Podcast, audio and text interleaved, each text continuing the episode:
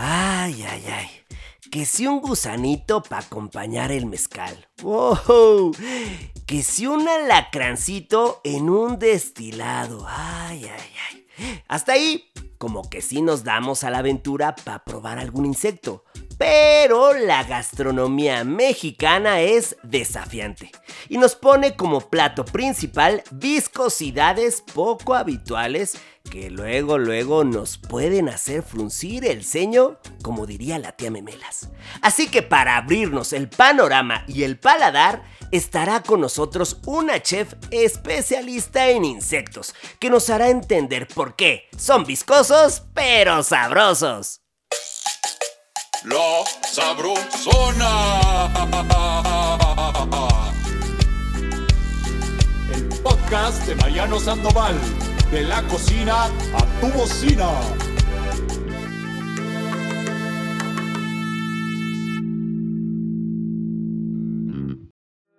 En nuestro país se tienen catalogados más de 500 insectos comestibles aunque en el mundo se han clasificado alrededor de 1900 especies aptas para consumo humano. Estos seres formaban parte de la dieta cotidiana de los inquilinos de estas tierras, sí, antes de la llegada de los españoles a México. Y aunque hoy en día la tradición insectívora no está tan arraigada, la Organización de las Naciones Unidas para la Alimentación y la Agricultura Para los cuates, los considera como una gran opción para combatir la hambruna por su contenido de proteínas, vitaminas y aminoácidos de alta calidad. Para platicarnos sobre esto y mucho más, se encuentra con nosotros la chef Beverly Ramos, doctora en estudios turísticos con enfoque en gastrotecnología y licenciada en gastronomía seguramente es la mayor especialista en insectos comestibles en México. ¡Bienvenida, Beverly Ramos! ¡Eh! Tragos coquetos, tragos coquetos. Caray, Beverly, qué emoción tenerte aquí con nosotros en la Sabrosona. Al contrario, Mariano, es un placer para mí estar compartiendo con ustedes y de verdad te agradezco mucho la invitación. pues feliz, feliz. Estamos súper emocionados porque este es un temazo, caray. Representa una gran posibilidad, no solo alimenticia, sino económica.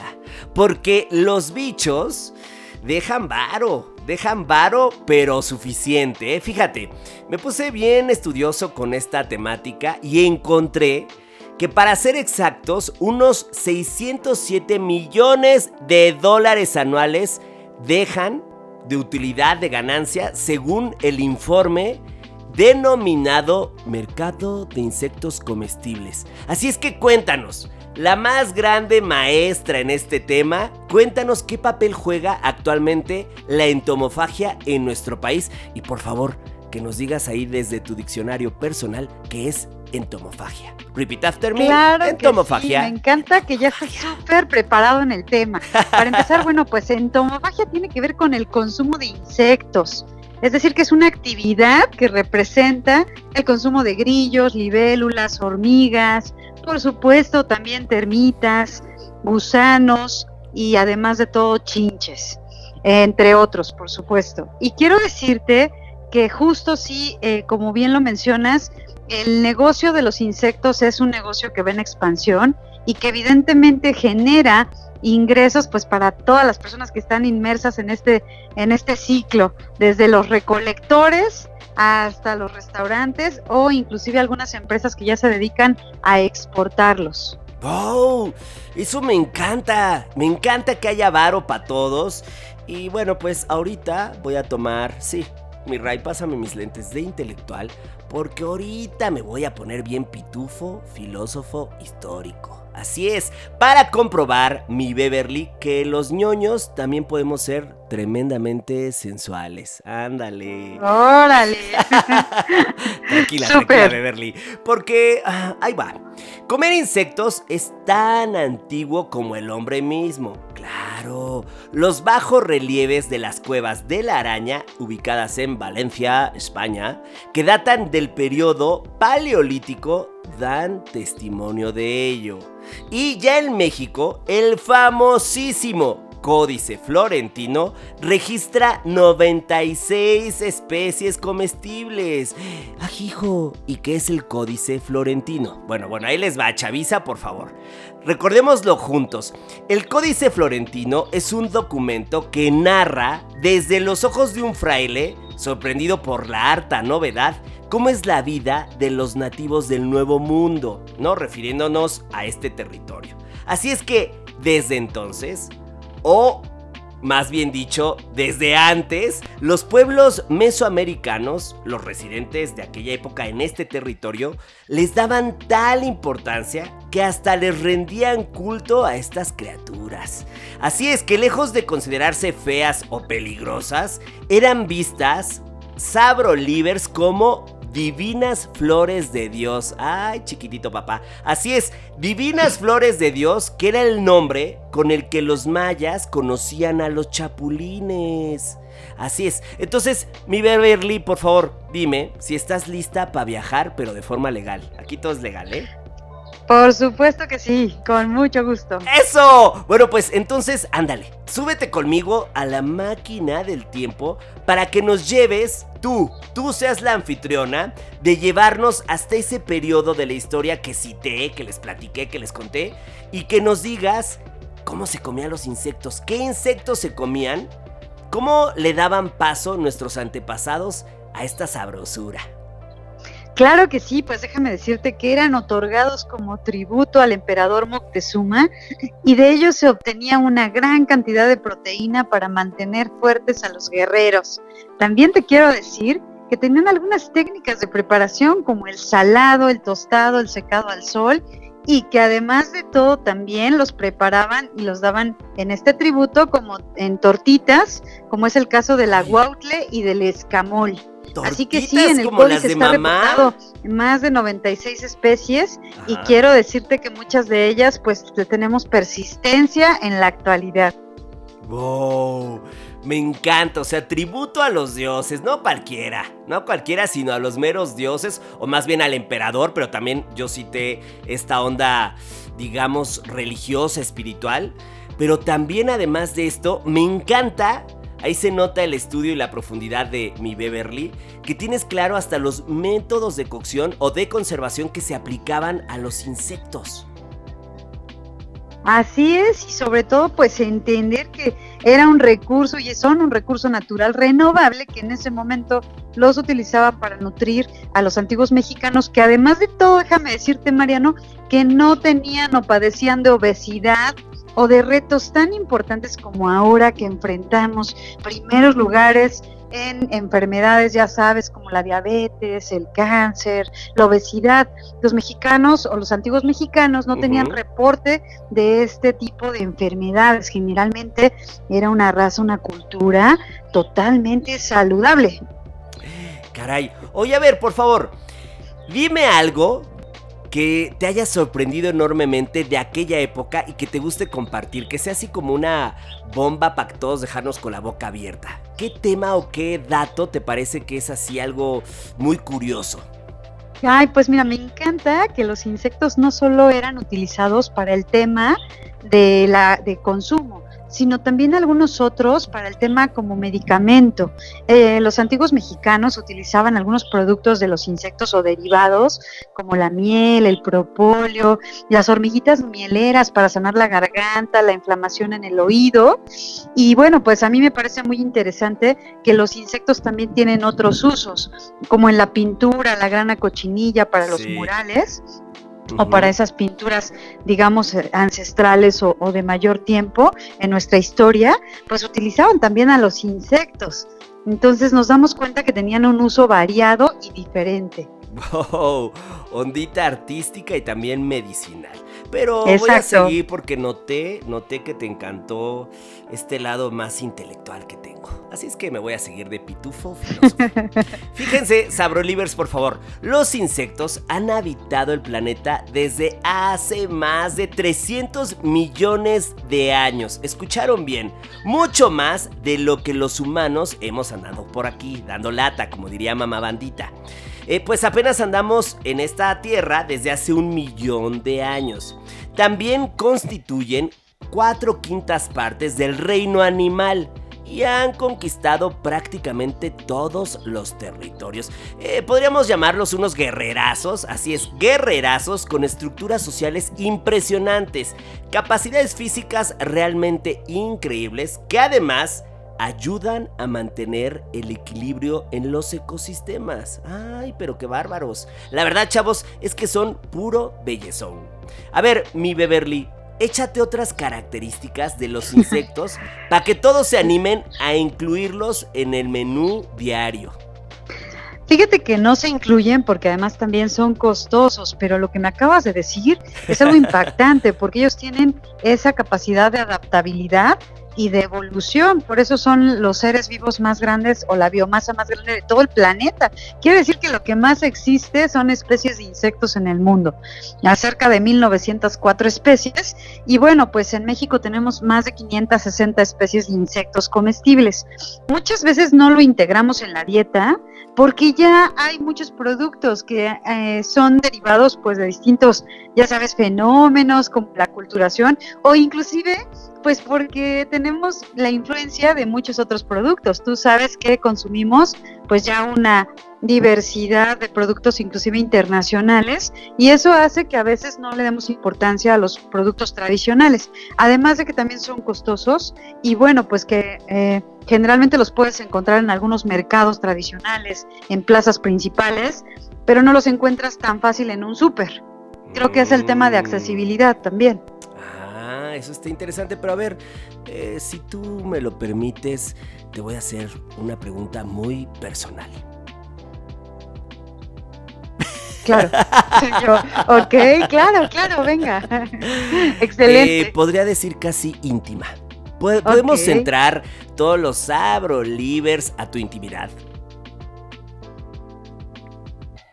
¿Cómo? ya se puso nerviosa mi Beverly.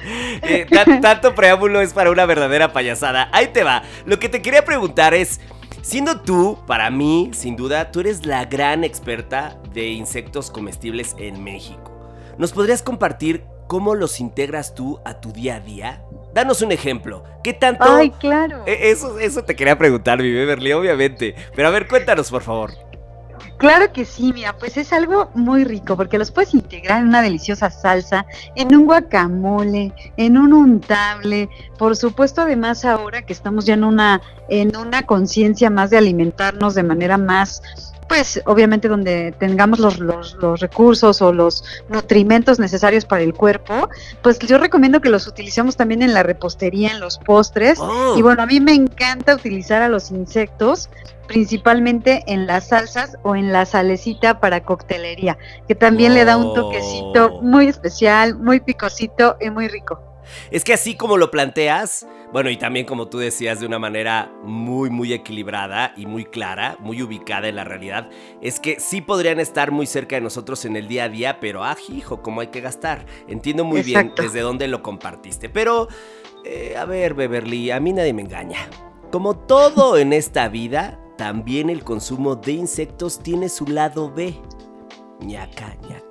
Ya que en México entendería, ya tú nos dirás, ¿eh? si me equivoco, que no existen regulaciones ni legislaciones en este ámbito. Por lo que muchas veces cuando nos encontramos que los chapulines o que sus gusanos en el mercado, no tenemos certeza, seguridad de las condiciones en las que fueron producidos.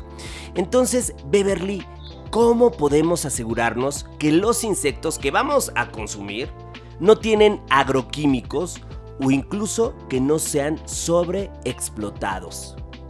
¡Pum! ¡Guau! ¡Qué pregunta! De verdad que sí veo que cada vez estás, pero bueno, preparadísimo para esto. quiero decirte que efectivamente no hay una reglamentación o una legislación que regule tanto la extracción de nidos o, el que se pueda extraer a los insectos. Por lo tanto, eso no está regulado. No existe una norma, una ley o alguna eh, algún decreto eh, oficial donde se regularice ese, ese, tema o esas cuestiones. Eh, respecto a la inocuidad o al cultivo, o a la producción de algunos de estos insectos, porque no todos se pueden cultivar, quiero decirte que he realizado estudios de microbiología y he he comprobado que son completamente higiénicos, que inclusive tienen, pues no generan ningún daño a la salud, que son inocuos. Sin embargo, pues también quiero decirte que muchos de ellos pasan por procesos donde se les limpia, se les purga y además pues se les prepara para el consumo humano.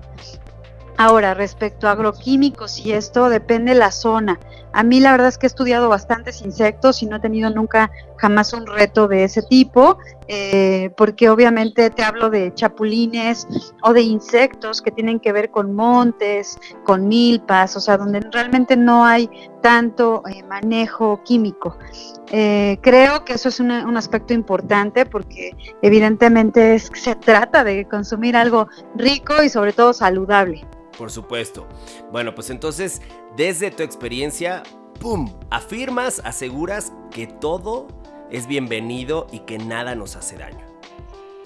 Eh, sí, así es. Eh, generalmente, y cuando te hablo de algunos insectos como gusano rojo, gusano blanco, escamol, chapulines, jumiles, chinches gigantes del mezquite, claro, hay insectos que ya poseen una toxicidad natural, pero esos generalmente mm. no son comestibles. Entonces, ah. Eh, de los insectos que nosotros conocemos como comestibles, pues la verdad es que no tienen reto en, al respecto a que nos generen un daño a la salud. Mm, ah, buenísimo, buenísimo. Buena, importantísima distinción. Eh, ahora, si tú me lo permites, me gustaría compartirte algo muy personal. Claro. Ay, mi Beverly se pone, dice, ¿y ahora qué me va a decir este? Bueno, ¿Y pues ahora qué me va a preguntar? Ahí te va, ¿eh? Sí. Eh, yo he visto, yo he visto en el súper chapulines preparados que ya sabes que vienen en su frasquito, ya listos para comer. Sí. Pero estuve haciendo investigación de campo y me topé algo que tú ya mencionaste, pero que me encantó, que existen hasta barras energéticas. ¿Qué? Hasta harinas, sí, harinas, caray. De hecho, me encontré con varias recetas tuyas de botanas, bebidas, postres y hasta panes. Sí, Sabrolivers, escucharon bien, panes. Entonces, dos temas. Compártenos algunas de tus ideas para cocinar insectos, que debes de tener, bueno, muchísimas. Tus favoritas, por favor, Beverly. Y recomiéndanos lugares donde podamos adquirirlos de forma responsable, es decir, sin eh, sobreexplotación. Así es que, ah, te escuchamos. Claro que sí, bueno, las recetas que yo te recomiendo, como bien sabes, pues sí, eh, tengo allí un libro de recetas con insectos que me encanta porque tiene desde las entradas hasta el uso de los insectos con bebidas. ¿Qué te recomiendo para trabajar con ellos? Bueno, que yo creo que aquí es muy importante recordar que los insectos también se pueden utilizar en algunos panes que van a fortalecer totalmente esta harina de trigo con el que le elaboramos y podemos hacer algunos panes de hormiga chicatana, unos panes enriquecidos en proteína con chapulines. Y bueno, pues también en mi libro de recetas con insectos vienen ahí una variedad exquisita de panes y también, ¿por qué no?, algunos postres con insectos, como cuáles.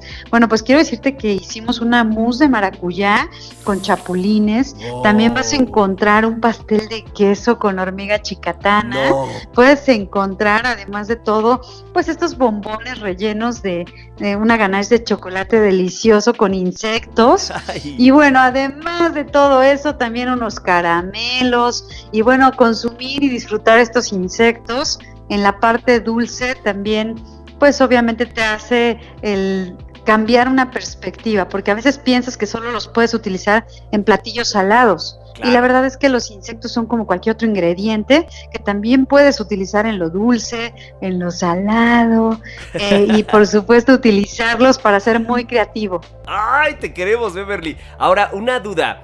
En el tema de los panes de las harinas, ¿cuál es la intención de integrarlos? Desde el punto de vista técnico, eh, si hay alguna razón, alguna cuestión, y también desde el punto de vista organoléptico y nutrimental. ¿Nos podrías ayudar más a entender qué hacen ahí los insectos? ¡Qué bárbaros! Claro que sí, porque imagínate, en el tema organoléptico, por supuesto que van a potenciar el sabor, eh, inclusive cambia un poquito la textura del pan, pero cambia para bien, o sea, no te hace sentir algo desagradable, lo haces en polvo y aquí se trata de sustituir solo un porcentaje de la harina de trigo, entonces sustituyes, no sé, entre un 5 y un 25% máximo. Y lo que va a pasar es que vas a desarrollar un alimento que además de que esté rico y nutritivo, pues también esté con una gran cantidad de proteína, porque en el caso del chapulín quiero decirte que hay estudios que demuestran que el chapulín puede llegar a tener hasta más de 60% de proteína.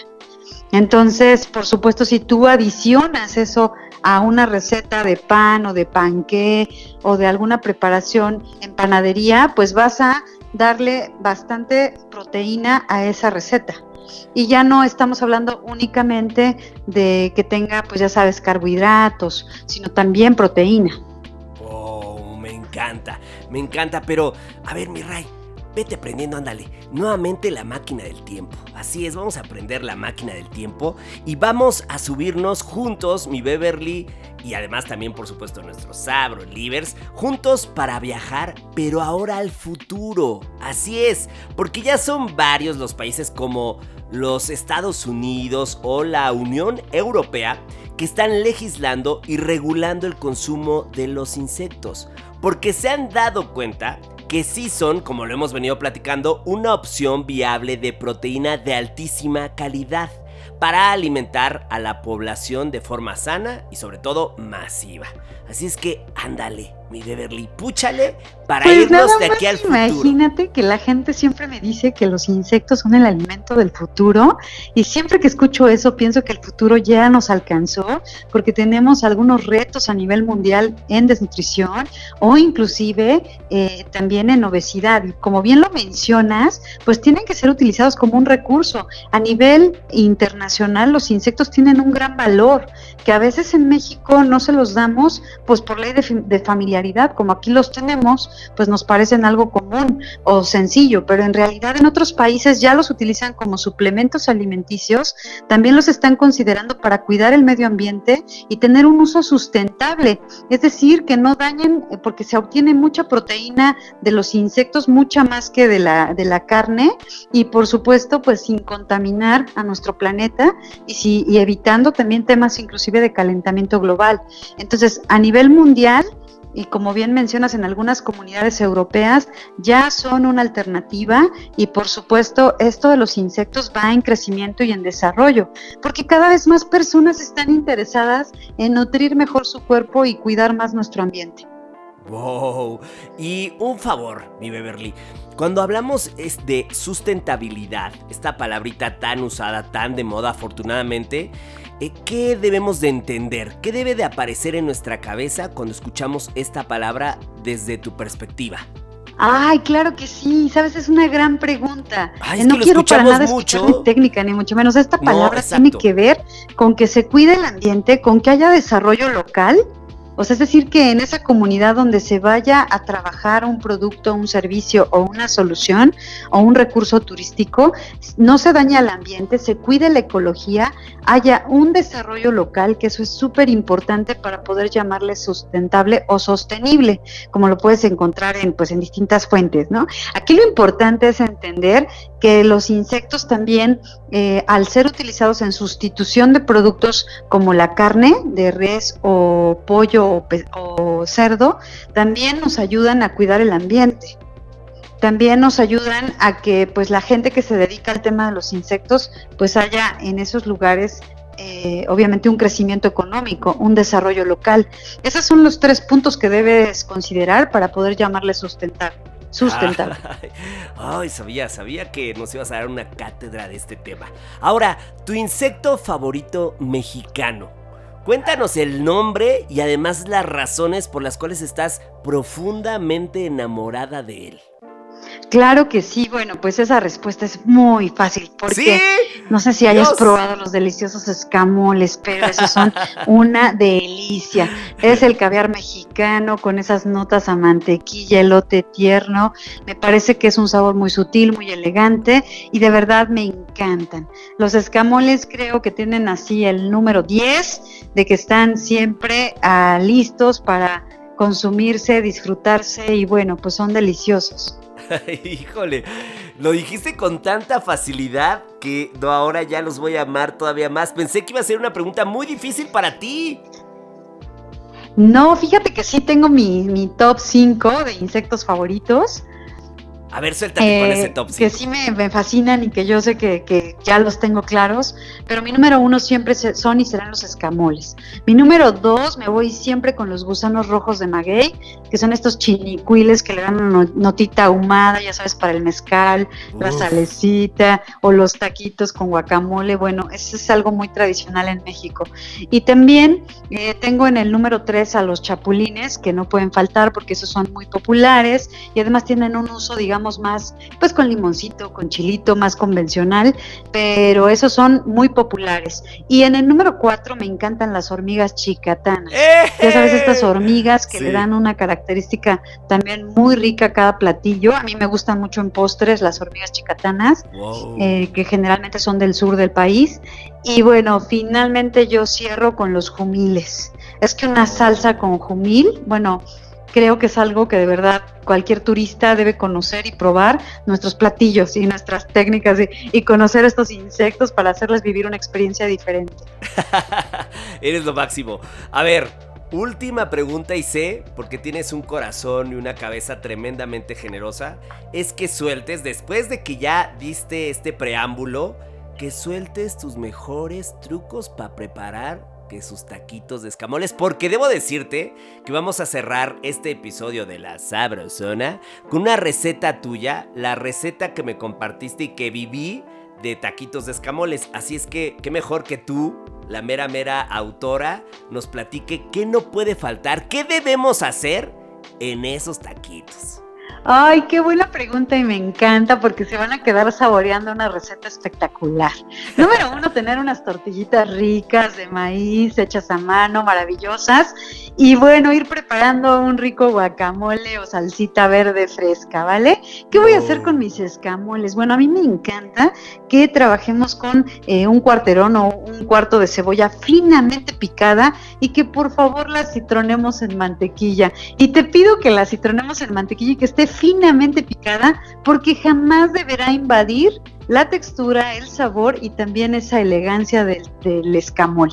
Así que la cebollita súper picadita en la mantequilla, vamos a fundir la mantequilla, a citronar esta cebollita, vamos a agregar un chilito serrano picado, de preferencia sin vena y sin semilla para que no pique, no nos vaya a ganar la pungencia y después ya no estamos disfrutando los escamoles, solamente es una nota muy ligera, también vas a agregar un poquito de eh, pasote, ahí te lo recomiendo de dos maneras, puede ser picadito o una ramita y cuando vayas a servir lo retiras. Y aquí viene mi secreto y lo que más me gusta en estos taquitos. Dios, agrégale por favor. Agrégale por favor un, o un pimiento morrón picado finamente rojo que le dé ese sabor dulce a los escamoles y que cuando lo pruebes, wow, te va a encantar. Pones sal, pimienta, agregas tus escamoles y los dejas únicamente entre 8 y 10 minutos y verás qué taquitos de escamoles vas a tener. Exquisitos, ¿vale? Te van a encantar y de verdad esa, esa nota del pimiento morrón te va, además de que vas a ver verde, blanco y rojo en tu receta, también te va a encantar esa, esa parte dulce que da este eh, pimiento morrón rojo. A mí me encantan así los taquitos de escamol a la mantequilla. Yo espero que lo disfrutes en casa, que lo prepares y que te des la oportunidad de probar este caviar mexicano o este manjar de los dioses. ¡Wow! Mi raya me dejó aquí, se fue directito a comprar los escamoles. Hablaste de. Es que siempre, cada vez que hablas, en verdad nos dejamos llevar todos. Y con ustedes, Sabro Livers, la mera mera patrona de los insectos en México. ¡Beverly Ramos! ¡Eh!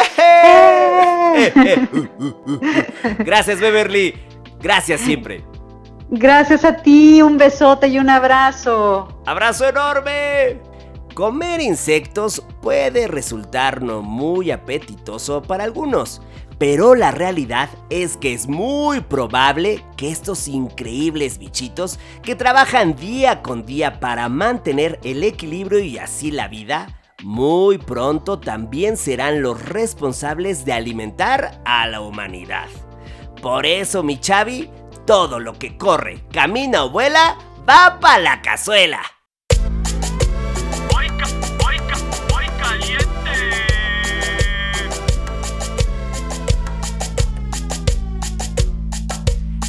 Sabrosona presenta una receta de Beverly Ramos, taquitos de escamoles. Sí, ya nos espera el sartén caliente saliente del Infierno.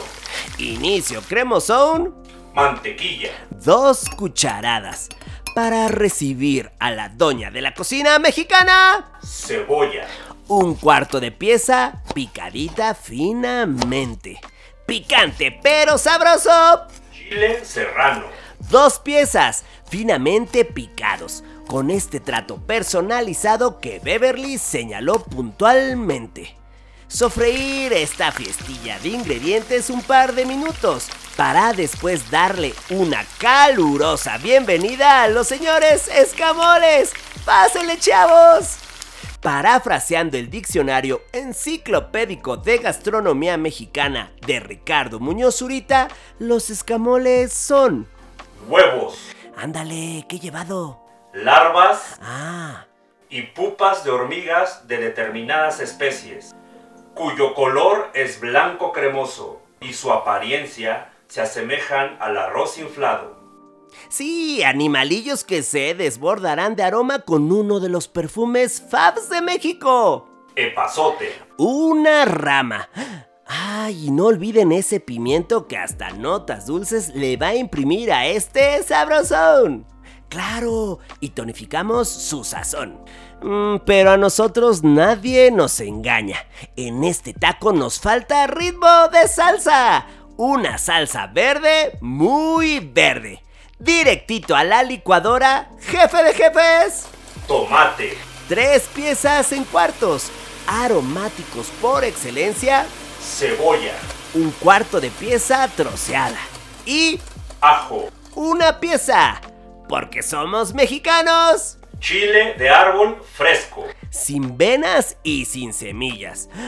Una participación muy especial, Manzana verde.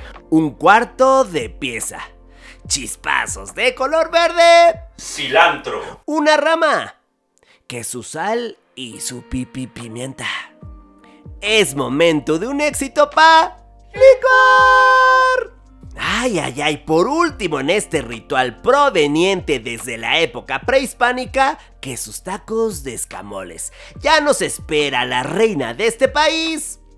Tortillas taqueras. Sí, consentidotas en el calorcito del comal, para recibir a los escamoles perfectamente vestidos para la ocasión. Y que su oleada de salsa verde, que te quiero verde. Y esto fue La Sabrosona. de la cocina a tu bocina.